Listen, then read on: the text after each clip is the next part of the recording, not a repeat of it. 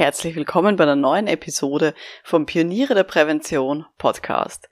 In dieser Episode reden wir über hybride Meetings und Seminare, also Veranstaltungen, wo ein Teil der Leute vor Ort in einem Raum sitzt und der andere Teil der Leute virtuell über eine Videokonferenz mit dabei ist.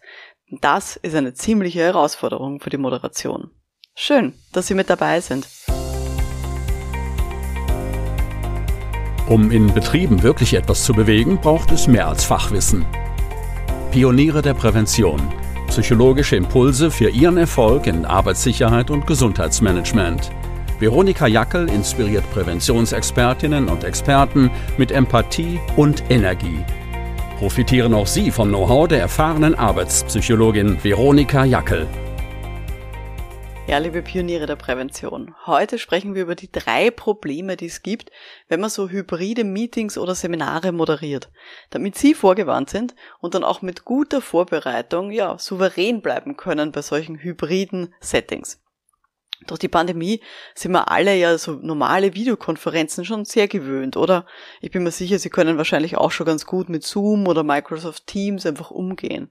Und ja, Sie sind nicht mehr in Schockstarre, wenn Sie jemand für ein Webinar engagiert. Aber haben Sie schon mal ein hybrides Seminar oder ein hybrides Meeting organisiert? Das ist mal wirklich aufregend. Also ich hatte schon die Ehre, mehrfach. Ich kenne das sowohl als Teilnehmerin als auch als Moderatorin. Und ich kenne diese hybride Form als jemand, der virtuell dabei ist, aber auch als jemand, der im Seminarraum sitzt. Also ich kenne da die unterschiedlichsten Konstellationen. Weil ich bin ja unter anderem im Vorstand vom österreichischen Judo-Verband und da nutzen wir solche hybriden Meetings regelmäßig. Einfach weil die Vorstandsmitglieder über ganz Österreich verteilt sind. Ja, und dann sind oft nur ein paar Personen im Büro vor Ort. Ja, und ich bin dann auch in der Regel zu Hause und bin dann eben auch hybrid mit dazugeschalten. Aber ich kenne es eben dann auch sitzend vor Ort, wo andere Leute dann über die Videokonferenz mit dazugeschalten sind. Und einmal war so eine hybride Variante wirklich besonders spannend für mich. Und zwar war ich da vom Andreas Meyer eingeladen. Ähm, den kennen Sie vielleicht schon von meinem Interview mit ihm aus der Episode 26. Jedenfalls hat mich der Andreas gebeten, ein ganztägiges Seminar zu halten für Schweizer Präventionsexperten. Und ich bin in Wien gewesen vor meiner Webcam. Und die Teilnehmenden, die Seminarteilnehmer, die waren teilweise am Bodensee im Seminarraum und teilweise waren sie zu Hause, irgendwo in der Schweiz und über Videokonferenz mit dabei dabei. Und eben hier für die Vorbereitung, da habe ich wirklich extrem viel profitiert. Weil das war nicht nur ein Meeting jetzt über ein, zwei Stunden, sondern ich war wirklich gefordert, ein ganztägiges Seminar zu machen, wo die dann auch am Schluss über diesen Stoff eine staatliche Prüfung ablegen. Das heißt, wo es wirklich wichtig war, dass die viel mitbekommen und dass ich denen wirklich etwas beibringe. Ja, ich bin auch überzeugt davon, dass solche hybriden Formate in Zukunft mehr werden. Sie werden sicher nicht enorm werden, das glaube ich nicht. Aber ich glaube schon, dass der Anteil von solchen hybriden Formaten, dass der steigen wird. Und ganz ehrlich, ich bemerke es bei mir selber. Wenn ich mir Seminare anschaue für meine eigene Weiterbildung, dann denke ich mir ganz häufig, ja, klingt schon spannend, aber für diese Zeitspanne will ich nicht hinfahren ich will mich einfach nicht dann ins Auto setzen und hier mehrere Stunden fahren, dafür, dass ich dann dort eben zwei bis vier Stunden zum Beispiel verbringe. Und dann ärgere ich mich, warum die halt dann keine hybride Form dafür anbieten. Ich bin auch überzeugt davon, dass immer mehr Firmen diese Meetingform nutzen werden. Einfach damit man die Anreise von einzelnen Leuten ja vermeiden kann, wenn die länger brauchen würden für kurze Absprachen. Dass die dann einfach nicht für eine einstündige Absprache, für ein kurzes Meeting, dann weiß ich nicht, drei Stunden mit dem Auto fahren müssten. Gerade Firmen, wo eben ganz viele Satelliten, also so viele verschiedene Standorte existieren, bin ich mir sicher, dass eben so eine hybride Meetingform immer mehr werden wird. Und genau deswegen reden wir heute darüber, ja, was diese drei Probleme sind von solchen hybriden Meetingformen und warum solche hybriden Formate für uns als Moderatorinnen schlimmer sind als reine Videokonferenzen. Sind Sie bereit? Gut, also drei Stück, drei Probleme habe ich mitgebracht, die mir da immer wieder auffallen. Erstes großes Problem, die Technik. Die liebe Technik wenn eine Organisation so ein Format nicht gewohnt ist, dann wird wirklich häufig darauf vergessen, dass es für so ein hybrides Meeting auch eine spezielle Technik braucht. Weil es reicht einfach nicht, wenn man einen Laptop im Seminarraum, ja, wenn man da große Boxen anschließt, damit man die Leute von der Videokonferenz einfach hört. Es reicht auch nicht, dass man einen Laptop ans Kopfende stellt von einem Besprechungstisch, damit die virtuellen Teilnehmenden noch irgendwie mit dabei sind, sondern es braucht eine Weitwinkelkamera, damit alle Gesprächsteilnehmenden im Raum gleichzeitig aufgenommen werden. Und das ist häufig, ja, gar nicht so einfach, dass da wirklich alle Leute, die vor Ort sind, wenn das mehrere sind, dass die auch aufgezeichnet werden für diejenigen, die virtuell mit dabei sind. Man braucht auch einen Beamer oder einen sehr großen Fernseher, damit diese virtuellen Teilnehmenden für alle, die im Raum sitzen, auch gut sichtbar sind. Und dass das nicht nur so kleine Mini-Bilder sind, sondern dass man von denen dann tatsächlich eben auch ja die Mimik und die Gestik auch ein bisschen mitbekommt. Und es braucht eine Tonanlage, ja, die einerseits ohne Rückkoppelung den Ton in den Seminarraum bringt oder halt in den Besprechungsraum.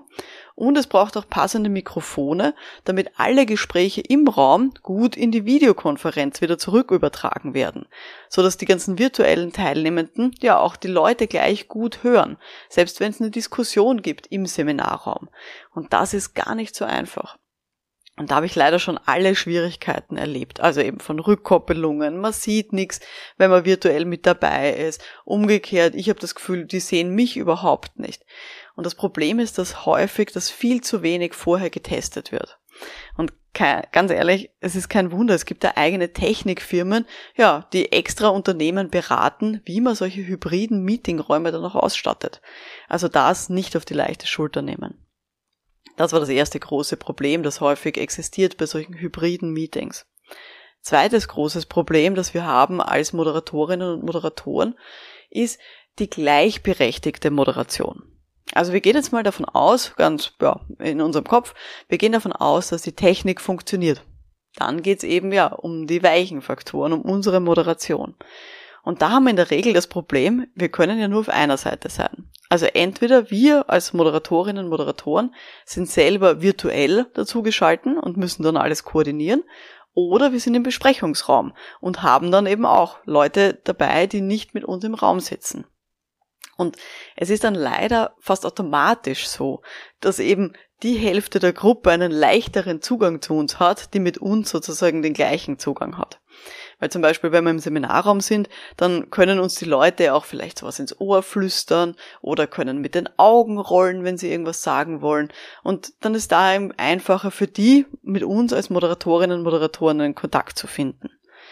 Ähm, ja, wenn wir virtuell mit dabei sind als Moderatorinnen und Moderatoren, dann ja, können wir einerseits sehen, wenn jemand die Hand hebt, virtuell und ein bisschen winkt, ähm, beziehungsweise wir können auch parallel den Chat beobachten, weil vielleicht gibt es dort im Chat auch noch Nebengespräche.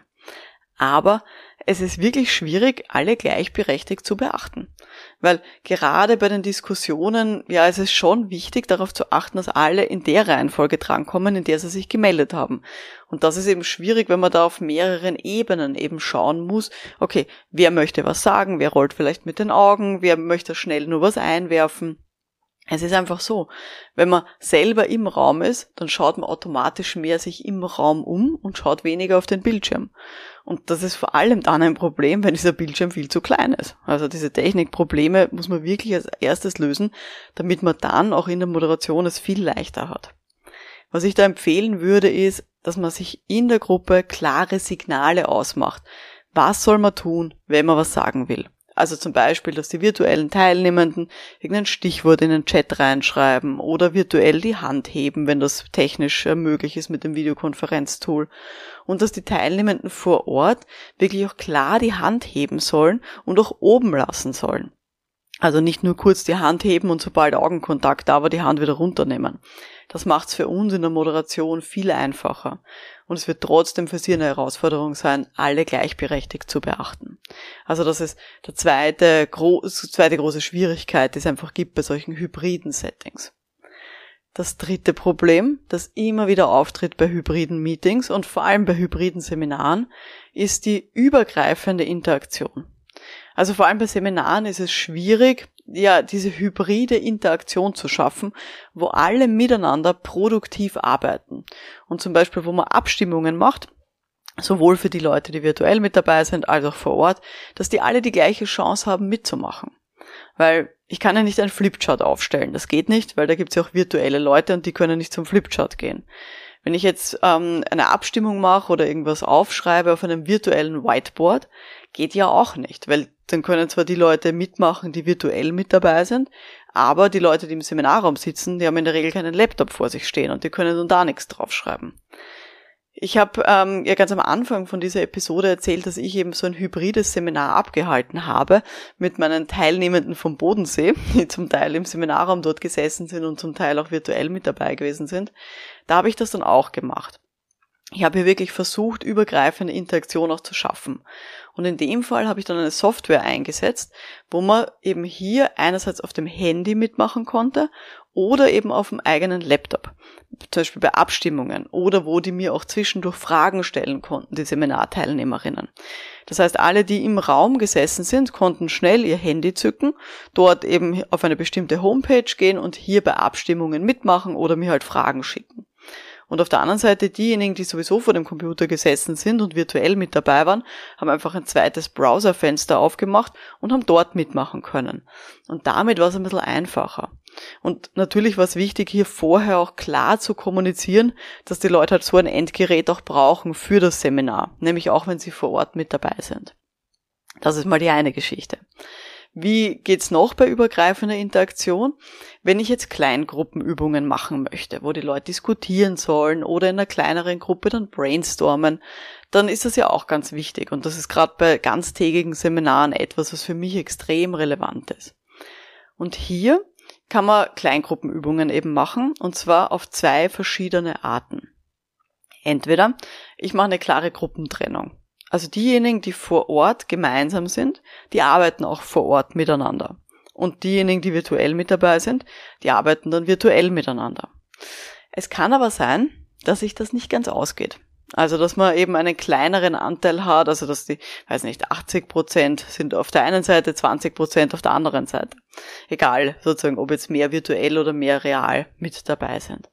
Also es kann sein, dass sich das nicht ausgeht. Und dann muss man jeweils den kleineren Anteil an Personen aufteilen. Also, keine Ahnung, wenn ich zum Beispiel äh, 20 Personen habe in Summe bei diesem Seminar und es sind nur zwei Leute davon virtuell mit dabei, dann würde ich so machen, dass die kleinen Gruppen vor Ort eingeteilt werden und es jeweils zwei Kleingruppen gibt, wo man jeweils eine virtuelle Person dann ähm, mit dazu einteilt. Und zwar braucht es dann dafür einen Laptop pro Kleingruppe wo dann eben jemand virtuell mit dabei ist, und sogenannte virtuelle Kleingruppenräume. Also zum Beispiel diese Breakout-Räume, wie sie bei Zoom so schön heißen. Und dann verschiebe ich eben diese virtuellen Teilnehmenden in diese virtuellen Kleingruppenräume und ähm, dann eben auch diese Laptops, sage ich mal, die herumstehen bei diesen kleinen Gruppen, so dass dann jede Kleingruppe, die vor Ort miteinander arbeitet, immer mit einer virtuellen Person dann eben auch noch zu interagieren hat. Aber auch da muss ich dann natürlich die entsprechenden Laptops vorbereiten, die dann auch eingeschalten sind, so dass hier die Leute, die vor Ort sitzen, auch mit denen interagieren können, die virtuell mit dazugeschalten sind. Sie merken schon, wenn Sie jetzt ähm, bei hybriden Seminaren was machen sollen, also Sie es moderieren sollen, dann sollten Sie am besten rechtzeitig wissen, wer in welcher Form mit dabei ist. Das heißt, dass sie vorher wissen, okay, wer wird im Seminarraum mit mir sitzen und wie viele Leute sind virtuell mit dabei. Und dass sie dann eben allen auch die entsprechende Anweisung geben. Welche Ausstattung sollen die Leute mitbringen? Wenn sie jetzt äh, vor Ort im Raum sitzen, brauchen sie dann trotzdem einen Laptop oder eben ein Handy. Und wenn die Leute virtuell mit dabei sind, dass die dann eben auch die entsprechende Information bekommen, wie werden sie interagieren mit denjenigen, die vor Ort sitzen mein Fazit von solchen hybriden Settings. Also, ich würde es nur machen, wenn es sich wirklich nicht vermeiden lässt, weil es tatsächlich ein großer Aufwand ist und nicht so einfach ist wie eine reine Videokonferenz.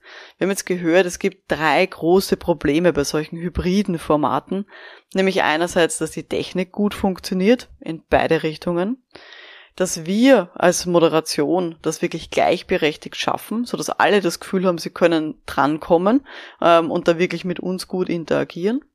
Und dass man auch eine gute übergreifende Interaktion schafft. Vor allem bei hybriden Seminaren ist das wichtig, dass alle das Gefühl haben, zum Beispiel bei Kleingruppenübungen, dass sie da alle gut mitmachen können. Also da wirklich die große Empfehlung. Schauen Sie sich das vorher immer gut an, machen Sie sich da einen guten Ablaufplan, ein gutes Stundenbild und testen Sie die Technik wirklich rechtzeitig. Ja, das war die heutige Folge vom Podcast für Pioniere der Prävention. Wenn Sie das heute interessiert hat, dann interessiert Sie wahrscheinlich auch dieses reine virtuelle Arbeiten. Und dazu empfehle ich wirklich Ihnen die Episode 39 und zwar zum Thema Erfolgsfaktoren für interaktive Online-Workshops. Episode 39 empfehle ich da, dass Sie da mal reinhören, falls Sie es noch nicht getan haben. Und wenn Sie am Ball bleiben wollen, was so diese neuesten Entwicklungen angeht rund um das interaktive Arbeiten, dann schauen Sie vorbei unter www.pionierederprävention.com. Da sind wir ein großes Netzwerk von lauter Selbstständigen und auch innerbetrieblichen Fachkräften aus Arbeitssicherheit und Gesundheitsmanagement. Und da tauschen wir uns eben auch regelmäßig aus, wie wir mit solchen neuen ja, Formaten auch umgehen und wie wir das gut in unsere Arbeit integrieren können. Mein Name ist Veronika Jackel. Vielen Dank fürs Dabeisein und wir hören uns dann in der nächsten Episode. Bis dahin, alles Gute. Ciao.